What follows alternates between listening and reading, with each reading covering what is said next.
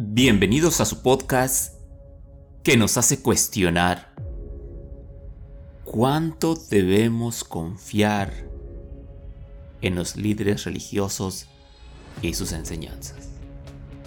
Esto es La oveja descarriada. Sean ustedes bienvenidos.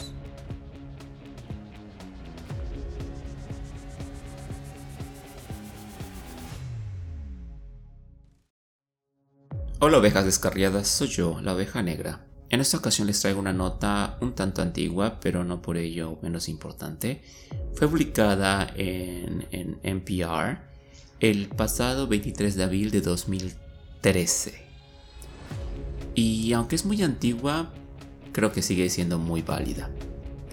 El título de la nota es Muere el segundo hijo de una pareja curadora de fe de Filadelfia.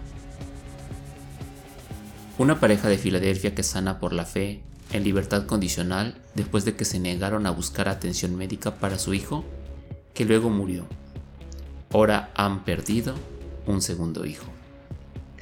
Según los informes, Herbert y Catherine Chable dijeron a las autoridades que oraron por la salud de su hijo de 8 meses, Brandon, que sufría de diarrea y problemas respiratorios, según The Philadelphia Inquirer pero el bebé murió la semana pasada.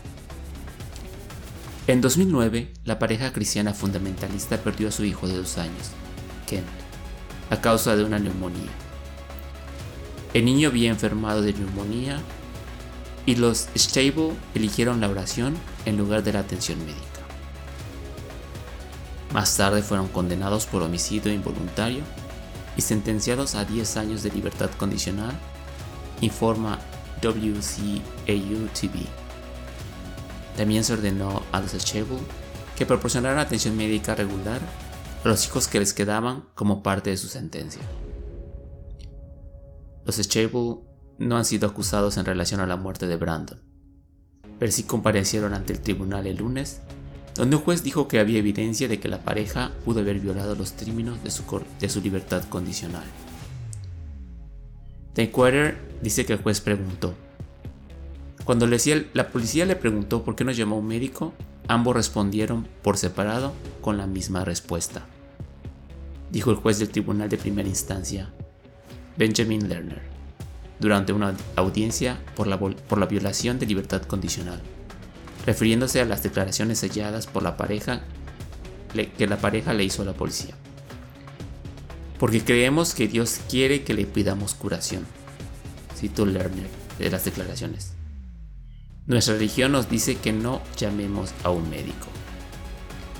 Herbert Chable, de 44, y su esposa Catherine, de 43, pertenecen a la First Century Gospel Church de Filadelfia y forma WCAU. La iglesia se describe como una congregación fundamentalista que cree en la curación por fe. Aunque la pareja no ha sido detenida, las autoridades podrían decidir presentar cargos en su contra una vez que el médico forense haya completado un informe sobre la muerte de Brandon. Los Schable han perdido la custodia de sus otros siete hijos. Sin comentarios.